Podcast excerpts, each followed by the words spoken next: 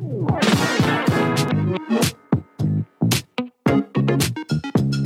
家好，我们是迷走大学，我是周伟航。我是 Sophie。好，那我们这一集的这个不能讲啊，我们一样回到上一周的节目现场。我们今天破题也是前几集讨论过的话题，就是 Grace 吴静怡啊，一个新生代今年出来的名嘴，过去是民众党的不分区的很后面的排名，但他之前都帮柯文哲弄网路啊。那吴静怡这个在节目上呢，啊，这个会针对柯文哲做出很多的议论。但重点不是他对柯文哲讲的内容，我们今天讨论的重点会从他的黄腔开始 啊，他越来越过分了啊！这个本来只在特定节目看主持人清秀可期啊才会开黄腔啊，现在是每一个节目都在开黄腔啊，好像 N N C C 不罚他啊，他就决定啊这个 变成他的风格，哎呀，绝不刹车。啊，什么六九啦，哈，这个台湾糯米肠、德国香肠啦，啊，连加藤鹰金手指都出来了哈。好，呃，这个你会说哈，这个不就是男人经常讲的干话吗？但重点是，男人都觉得这个梗有点退了啦，哦，一般男人也不太讲了哈。可是呢，他好像发现他讲这些的时候，女来宾的反应很激烈，啊，笑得花枝乱颤。啊，这个，所以他就越来越越爱用这种梗了哈。那我们作为政论的这个也已经不是新生代了哈，慢慢开始老化的啊。我们会觉得说，干什么 NCC 迟早会介入啊。啊，今年这个政治圈率先被开罚了，不是因为骂干差娘，也不是因为讲民调，而是因为开黄腔哦，那就好笑了啊。这个 NCC 迟早会管的。啊，因为嗯，虽然看电视的以五十五岁以上的阿北为主，这一点我很确定诶。哦，就是因为在路上我会被认出来，几乎都是阿北啊。我走在路上，只要我没有戴口罩哈，啊，很愉快的走在街上，几乎所有跟我打招呼的全是阿北，百分之九十。哦，自从我上贺龙夜夜秀的那个 A 之后，才会有一些年轻人啊，绝大多数都是老人这样子。哦，那当然这些东西是老人的梗啦，可是连老人都会三条线哈，哦，就是说啊，干这种这个这个冠冕堂皇的地方适合秘密讲，适适合开黄 黄腔吗？哦，这连阿北都会觉得好像不太适合吧？啊，这个呃，当然 Grace 他一直都是破格型的啦，啊，就像。我们一般在真人上问好是点头啊，他是举手啊，嗨哦这样 啊，这个他一开始就是蛮有自己风格的，我觉得这很好啊，可以打破我们过去的那一种既有的形象。可是呢，有一些真的是处在危险的边缘哦，像他在上个礼拜吧，好像是狠狠抖那一幕，他讲到绿茶婊。哦，绿茶婊，那当然他讲的很有技巧。他说：“哦，这个绿茶婊妹，然后哦，这那个吴一轩呐，民众党的代表吴一轩在那边讲啊，那个绿茶婊，然后他说没有是绿茶婊妹啊，呃，真的到底可不可以讲？其实哈，虽然我知道他这个词是中国来的啊，可是我是不太清楚他的确切的意思了啊，因为他用了‘婊’这个字哈。”其实很重哎，会吗？对啊，就是表，就是其实就是 NCC 他会抓，当然不是绿茶，他会抓的应该是表。那表妹就可以，啊，表妹是可以，但是就是看你怎么凹啊。因为 ACC 是怎么抓的，我跟各位说明一下，就是呃，比如说，好好，我我是 NCC，Sophie 是这个呃这个要被罚的人，ACC 会发函说有观众检举你在几月几号几点几分讲了个绿茶婊，疑似不是。疑似涉及情色或是不当紫色，请说明这是什么意思？那如果你要凹，你要怎么凹？所以真的要加一个表妹。对啊，就是没办法表。对啊，那绿茶婊到底？绿茶婊是？对啊，那绿茶婊的意思其实有这么负面？其实我是真的不知道哎。在女生心里，好像觉得有点负面。对对对，老师你讲到一个重点。嗯。它最明显的指标，绿茶婊最明显的指标，就是男生都不觉得哦，这是最明显的指标。在我们女生群里，不管是呃不分年龄层哦，现在当然大陆他们很会发明用语，有什么红茶婊、奶茶婊、绿茶婊，各式各样。可是还有 还有奶茶，对，还有奶茶婊，就是更清新这样子。然后可是好像大家比较最常用，就是说它很像绿茶，就是表就就省略，就是说它很绿茶。女生们之间都会这样讲，甚至大家就是都会心里有共识，可是不会讲出来。最明显就是第一个，男生都不觉得他是；第二个就是这女生通常蛮做作，会在这样子被讲。大部分是职场啦，因为职场比较会有利害关系。你平常大家身为朋友。他想要做作一点，想要让他异性缘好，其实差不多大家都这样啊。可是如果是在工作场合，恐怕就会很明显。以前我工作地方有一个同事，嗯，他是学生打工助理，那时候我已经正职了，他就是负责一些简单的手法，因为他就打工的。可是他平常跟他取件呐，我们跟他拿东西。或者是在电梯遇到他，我们会跟他打招呼，或同事之间打招呼。他看到女生都把大家当空气，这种人很多。可是你们男生都不觉得，因为他遇到你们男生都会很友善。哦，对。可是为什么会叫绿茶呢？就很清新呐，清新呐。可是这一种不是，哎，我我举个例子哦，他有那种看起来呃善良可欺类型的女的，或者是妖艳。妖艳是红茶婊哦，妖艳是红茶婊哦，原来有这种分类，对，这社会分类学啊，这个哦，原来是这样分。那那奶茶呢？奶茶，奶茶他们比较少用哎。哦，所以真的是分裂的太复杂了哦，这 对男性来说会有区辨之困难。对，所以因为你们都看不出来啊。啊，第一个是看不出来，第二个我根本不知道它的适用范围在哪里啊。啊，任何一个词，比如绿茶婊，它还会有一个定义吧，定义域吧。比如说啊，什么样的程度啊，这个算，这个算。有点像是会觉得说啊，这婊子就是抢男人。哦，对。好好好，看我已经忘了 Grace 是讲谁，讲到他说这个绿茶婊。啊，我已经忘了，但是我他说啊，我打不开，怎么办？可以帮我聊聊聊啊，聊聊聊。好。那像这一种类型的哈，因为政治圈很少会用到啊，所以他这样用，我们讲嗯，怎么？啊？当然我们只会注意说啊，这个会爆炸哦，这个 NCC 会有意见哦，因为 NCC 有时候抓很严呢啊。啊，那什么靠背哦，都都有有点哈，那加塞啊，这种都不行，不行，有人公他小这种都不行。啊，NCC 抓很严啊，所以做网络节目比较自由啊，嗯。啊，你想讲什么就讲什么，NCC 真的管太严了。啊，就管的比脸书是没有像脸书那么，脸书比较松一点啦。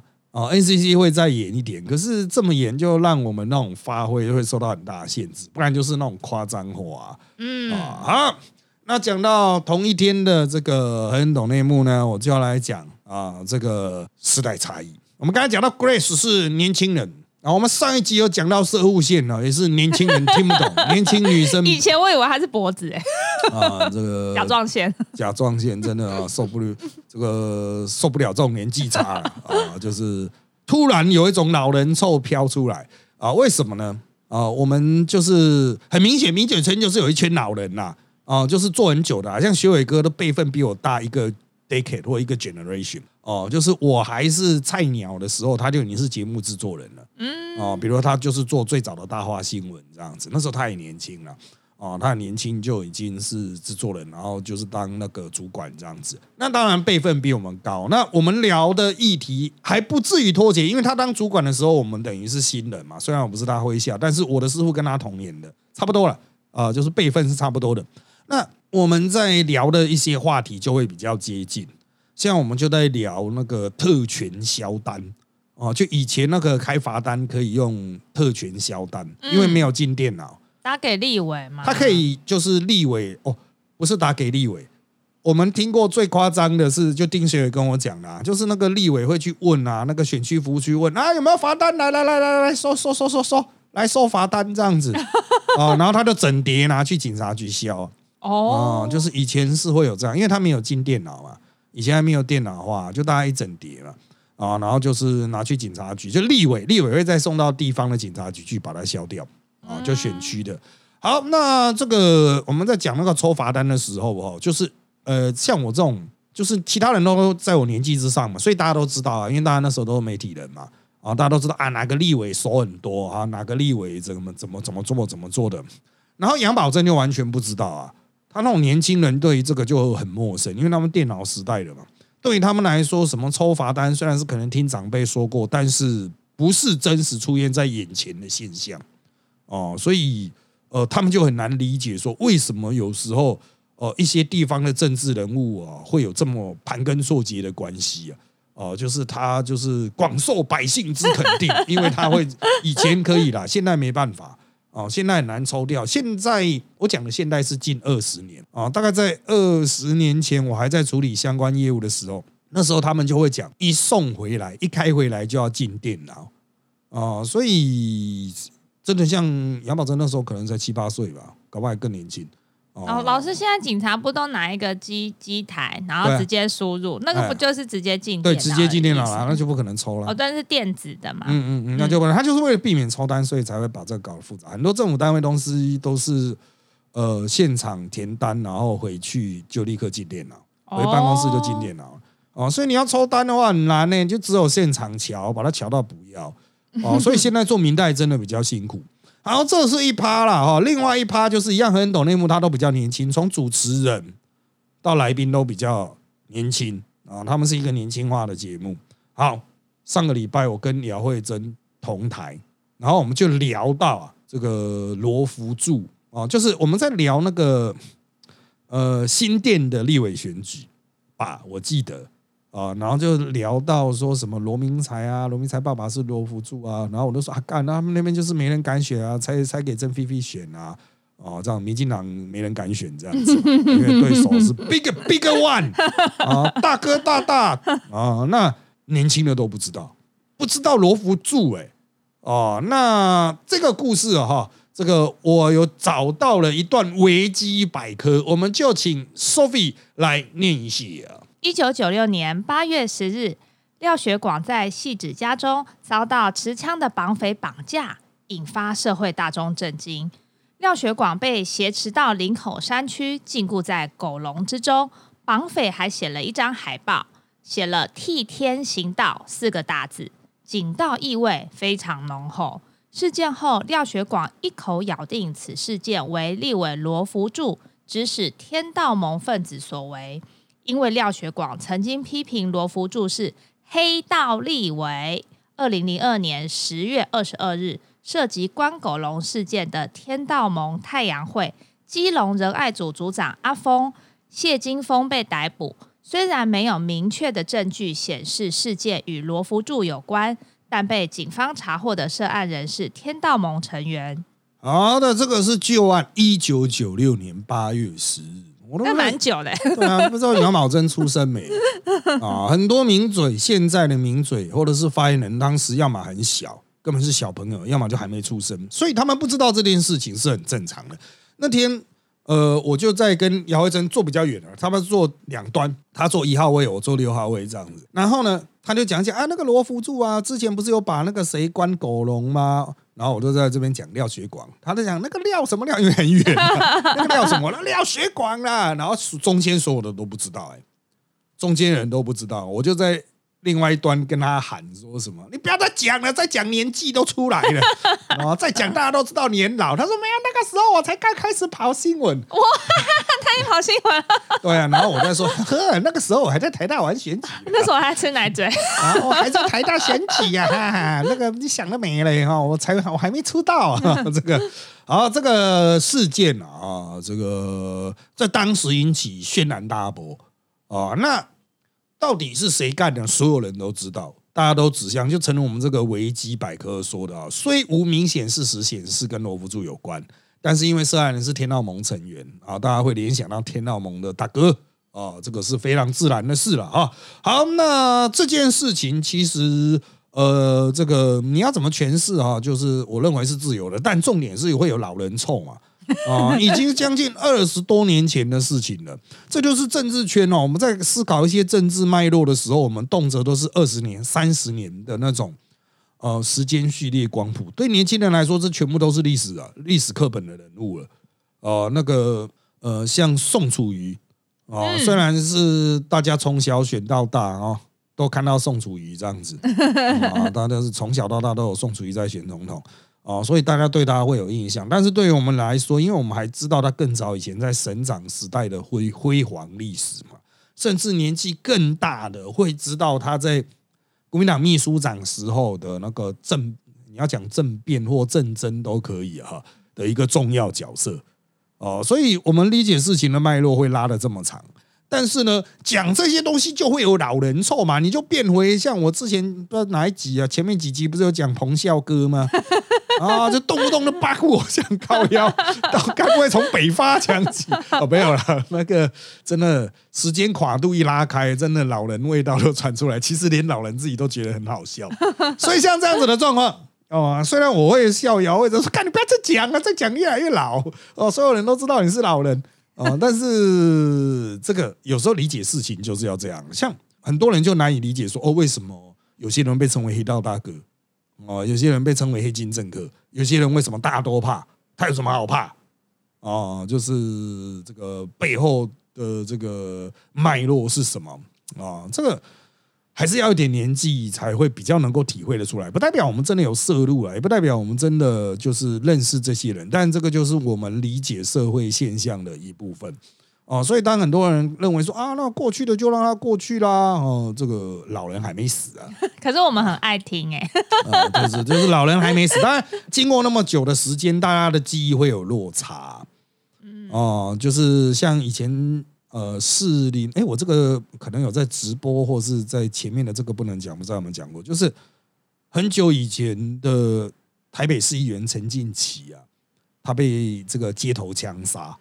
哦，那枪杀的地点哈，我和黄子哲都记得是他从服务处出来，但是丁秀伟记得是他去吃完喜酒什么出来。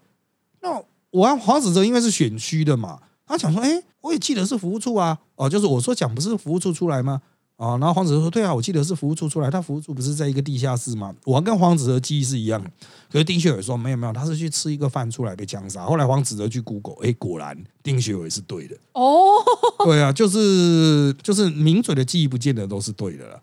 哦，像这些人，我们是真的认识。”哦，真的看过，当时是真的出现在我们身边的人，所以啊，就是有那种人事已非的感觉。可是因为是会出现在身边的人，我们觉得我们记忆不会错啊，啊，结果是错的啊，所以这个就是老人啊。我们再延伸一下啦，像呢，我们刚才讲到黄子哲啊，就是最近黄子哲在那个本来是在台北花市啊，他本来这个被抽佣啊，被蒋万安抽佣去台北花市，然后呢，因为侯友谊要选举，他要被调去侯友谊办公室。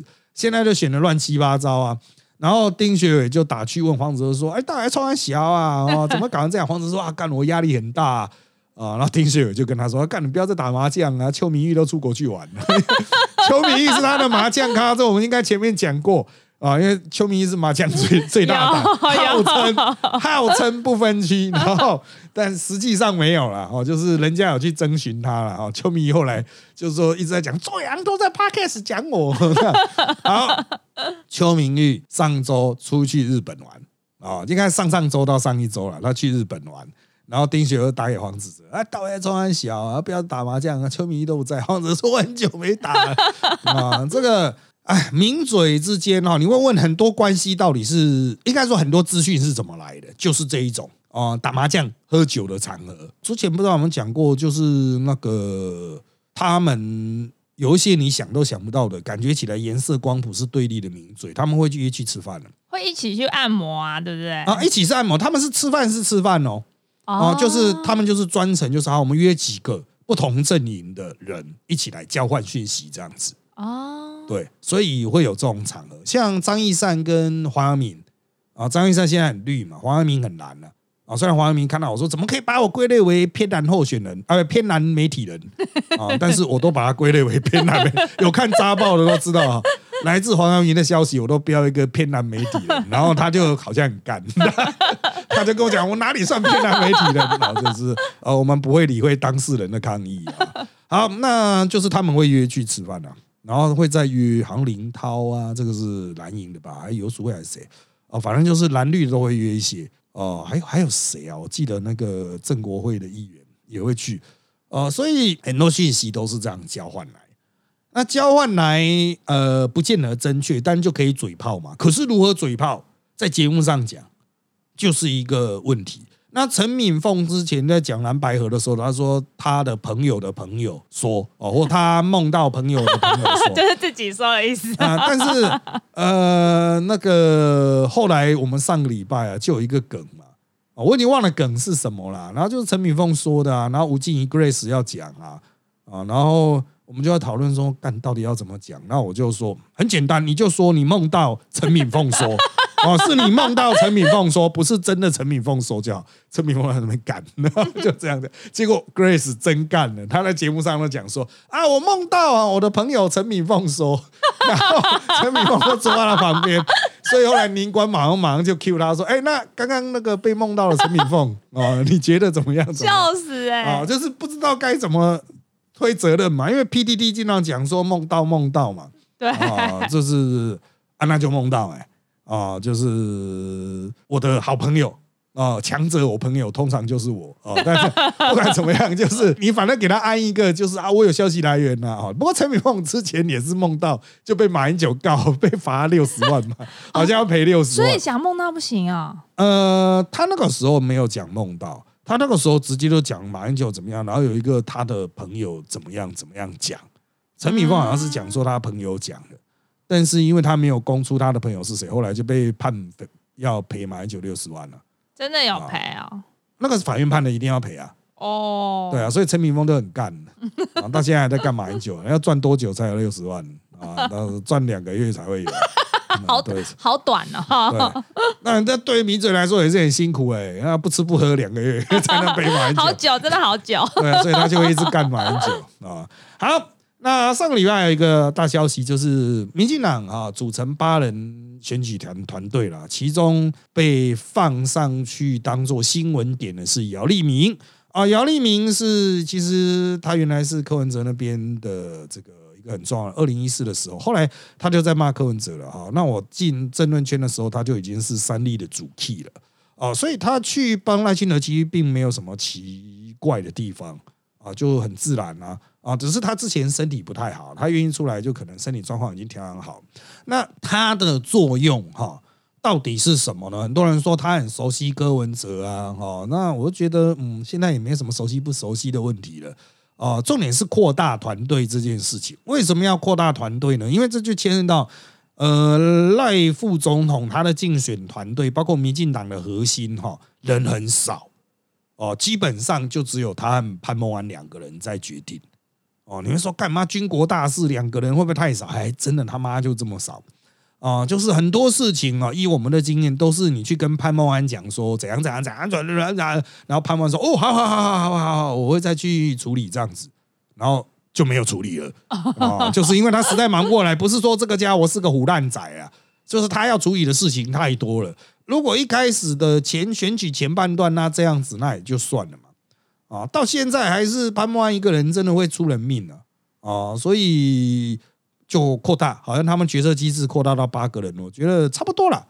呃，八人小组元老院哈，可以有有效的去消化一些呃，比如说很鸟的事情，就是啊，要要几台箱型车啊，那个宣传车要几台啊，那个谁谁要合照可以吗？啊，那个谁要 K 图？一般这种事情，如果你什么都要潘梦安，那潘梦安是哦，好好好好好完就忘记了啊，根本就没有进进那个决策，就是那个公文流程啊，啊，就是他自己也会忙忘忙忘掉，或者是搞错，都可能会有。所以很多人说，是不是权力被稀释、被下放？不是啦。啊，真的忙不过来，是活人的、有经验的都进来帮忙，这才是一个比较正常的机制啦。那有些竞选总部到目前还是很小啊，比如说郭台铭的啊，郭台铭原则上只有郭台铭在做决定的啊，他儿子还做不了决定呢啊。那或者是侯友谊的，好像有大一点点，但也就三四个人啊，那就都是小小的。柯文哲大概也是四五个人嘛。都是小小的小圈子决策，这样子可能在面对一些很细节的事情的时候，都会处理出问题。行程安排啦，上个礼拜不是有一个影片流出来是什么柯文哲吗？那陈志然忘记了，操你妈的！干啊，就是忘记喽。哈，这种东西很容易忘记喽。我们在老人凑聊天的时候，讲到这件事情，就讲到那个潘孟安忙不过来，然后姚立明。去搞大一个团队这样子，姚立明加进来的人，我们就讲到以前的县总部干嘛人超多哎，哦，就是开一个高层会议都是八到十个人，那行程会议，哇靠，更多人在那边拍桌子。虽然你会说干这么多人开会应该很拢吧，但这也不是拢不拢的问题啊。呃，因为有时候事情就是需要有很多人在场，才不会漏了。就是我们经常有一个台湾的那种大老板开会，哎，谁谁谁，哇，你发喽，这个交给你发了，发你个头啦！啊，这没人发了啊，没人根本去跟进啊，这个人多。嘴杂，事情容易泄露，这无可避免。可是，很当你家大业大的时候，小到车子棋子，大到那种策略拍板，都有一两人做决定。哇，干那绝对会吵到死 哦！所以多拉一点人啊，能打仗的都进来，我觉得这很重要哦！你要有一个高度的高弹性机制，然后高度的运转哦，才有办法应选。你选你二十四小时的。我最近很忙哎，对啊，我最近才在讲讲到什么，讲说干他妈以前这二十四小时 on call 哎，他妈的你有干我急诊室医生呐 啊，还真的是这样哎，以前我们是建人总部弄一弄回去睡觉，已经十二点了，然后早上四点多第一批人就要出去扫街啊，哦，就是四点多他们会去建人总部开始搬面纸啊，哦，就是准备要去发嘛，然后他就四点多可能就会电话来啊，所以电话都不能关机。电话就来说，哦，那个没有钥匙哦，干老师，啊，是前昨天的那个人呢？昨天是谁锁的？我去跟他拿钥匙啊！真小事哎，他一定打给总干事啊，不然不然要打给谁？真的？对啊，打给谁？那可能睡觉了没接啊。哦，这个反正鸟事很多啦啊。好的，那这个从最近开始，我去录吕杰的在华视的节目。那我录的应该都是礼拜一播了哦。那等一下我们录完这一场之后，我会马上要赶过去他那边，赶去华视来录哈。好，那吕杰他的个性其实就跟你在网络上啦，哈，包括他的 YouTube 上，或是他在 ET Today 的节目上看起来是完全一样的。哦，叽叽叽呱呱，叽叽呱呱，天南地北，都嘎嘎嘎嘎嘎一直讲啊，他就是一个杂学家，强项是历史啦，因为人家毕竟是补习班的历史老师嘛啊。那当然，他的专长的部分我们就不特别去聊啊，因为他的专长不是我的专长，我不懂历史啊。我看历史也是我看 YouTube，我蛮爱看阿贡那边的历史 YouTube 这样子啊，就是他们已经讲的很细，就所谓的内卷嘛。嗯啊，讲到一个 You don't fucking care 的年代的 You don't fucking man 做了什么事啊？就是啊，了解一下哦，这个居然有发生这个事情，真有趣。这个表演艺术了，其实主要是欣赏这种表演技艺，而不是学习知识内容啊。那个听过了，干谁记得啊？讲的那么细。好，但是因为最近有棒球嘛啊，那我就跟那个吕杰在聊那个棒球啊，他是我们。呃，你要讲说是 YouTuber 界，或者是节综，哎，不能讲综艺，我们明明是政论，政论界球速最快的男人啊！他之前去帮统一还是谁开球吧，丢到时速一百三十多，对啊，他是除了另外一个之外的最速王。另外一个人是之前就是呃那种球员退下来的，有一个去开球的，一般人当然是指一般人开球啊。哦，那即使是职业球员退下来，也不见得丢得到一百三十多。很多职业球员努力投出去的开球只有一百二十多、一百一十多。那吕杰他以前是大学时代就在打棒球啊，然后他打大学校队的时候，好像他说他是终结者吧，closer 这样子啊，我们就在聊啊，他说什么被抄到爆啊，这个 closer 投到四局多啊，啊，这样投到手都开掉，这个都棒球专业术语啦，我们就聊啊，因为我有在就做。棒球伦理嘛啊，所以我们就聊到一个，就是他曾经有被那个禁赛过，就是被那个学生棒球联盟禁赛过。我说靠腰哎，第一次听过打那种遗嘱的被禁赛，为什么 啊？因为他说他连丢四颗畜生球砸人就对，对啊，故意畜生。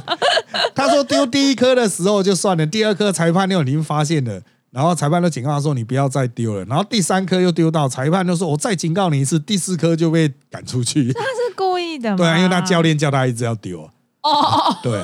那原因是什么？我已经忘了。因为他跟我讲一个原因，就是很常见的，比如说人家打全垒打太嚣张啊，或者是领先十分的时候还在倒垒。哦，就是这一种啊，通常会引起争议的啊。这个这个我有写过论文。啊，这个是我研究的专长，所以我们才会聊到。不过连续四颗真的太夸张了，一般是丢到第二颗就会被赶走。对，第一颗是警告，第二颗就是裁判应该就把他赶走。可能是裁判也没想到，哎，学院棒球哦，就是大学棒球居然会出现这种情形啊。那那一天的聊天，我还跟他聊到一件事情，就是因为我们有聊到去中国被抓这种，比如独派的啦，批评习近平的啦。去中国会被抓，我们在休息时间就聊到，我就讲说，因为我是情报单位退伍了嘛，所以原本哈我的那种管制期过了之后，我可以过境香港啊，不用申请这样子。但是呢，呃，后来就我有收到讯息，就是我的旧单位他就告知我们啊，就是会有危险了，连转机都不要去。嗯啊，那个时候习近平才刚上台。啊，那他们就说会有危险的，不要去。那后来我就再也没有去过香港。他们很敏锐。哦，这当然情报单位是不是废话？啊，那后来就有人陆陆续续被抓。现在就是，哎，香港会不会去香港会不会有危险？哦，因为香港后来有各种革命了，哦，雨伞革命啊什么的，反送中什么的哈。哦，香港的局势就变得很恶化。那到底去香港转机可不可以呢？对于我们来说，是因为我们本来就收到讯息了。我们不是说一个命令一个动作，但是人家告会特意告诉我们，当然是危险性很高嘛。啊，与其相信中国人，不如相信我以前单位的人啊，那不是废话啊，所以我们就不会转。但是吕杰就有说啊，干，可是那种飞美国的机票，从台湾直飞和去香港转机差很多啊，香港转机很便宜，要冒这个险吗？对，他想说干哦，那。平常都在骂习近平啊，骂成这样，去香港转机会不会有事啊？这个真的是大灾问哎啊！如果是我的话哈，我是绝对不会考虑的，即使多花钱了，真的对啊，要转我也可能去东京转，我也不会去香港转，去新加坡转都还比较 safe 啊。现在新加坡，新加坡不是也蛮中国，有点轻中，但是它毕竟是主权国家，可是香港不是主权国家啊啊，所以就会有风险啊，所以。我个人是觉得考虑都不会考虑哦，我是完全不会考虑。那如果有任何人问我，就是如果你觉得有一丝风险，那就完全不要哦，因为重点并不是思考说你会不会被抓，会不会被抓是牵涉在中共的一念之间啊。你要思考的点是说，如果你被抓的话，要谁去帮你把你弄出来哦？就是你能不能想到谁可以把你弄出来？啊，谁可以去劫狱把你劫出来？这样子啊，用政治关系啊，国际压力。如果你想不到有人可以把你弄出来，哦，那这风险就是自己要好好评估了。呃，如果你很确定说有人哦，这个绝对没有问题啊，谁可以把我弄出来，绝对没有问题啊。我跟习近平很熟啊，那那也就算了。哦，但是呃，如果你想不到谁可以把你弄出来，我想不到怎么样把你弄出来，比如说你被抓了，你的家人要怎么把你弄出来？哦，这个如果你想不到的话，哦，我建议就是好好考虑了啊。当然，李杰后来就是超熟了，他都不敢去啊。当天李杰还有跟我抱怨，我们就是闲聊就抱怨很多事。李杰就说啊，干他妈的那种信用很差，借不到钱呢。我说你房子呢？哦，用太太名字买，车子呢？用太太名字买。我讲你完了，你根本没有信用可言。因为像他们这种啊，收入很高，可是都是通告费嘛，主持费嘛。不然就是网络收益啊，没有稳定薪水的这一种哈，真的贷不到款嘞。嗯，哦，他说好像是申请信用卡还是什么吧，哦，我忘了。他在跟我聊这个，他说他就没办法。我说干，你不是有房子？他说有，他也开玛莎拉蒂。哇，可是都是太太的，就是这信用都在太太那一边啊。你这个完全没有信用的废物啊！就是很多人说为什么太太可以你不行啊？因为你们第二天就可以离婚呢。啊，啊那银对银行来说怎么办啊？不就落赛啊？这个啊，所以我们为吕杰的信用感到哀悼啊！这是我们这集的结论了啊！好，那长度差不多了啊，我们这期节目就到这边。本节目由扎报赞助播出，想支持我们的可以订阅扎报，让我们有前进的动力。就到这边喽，拜拜，拜拜。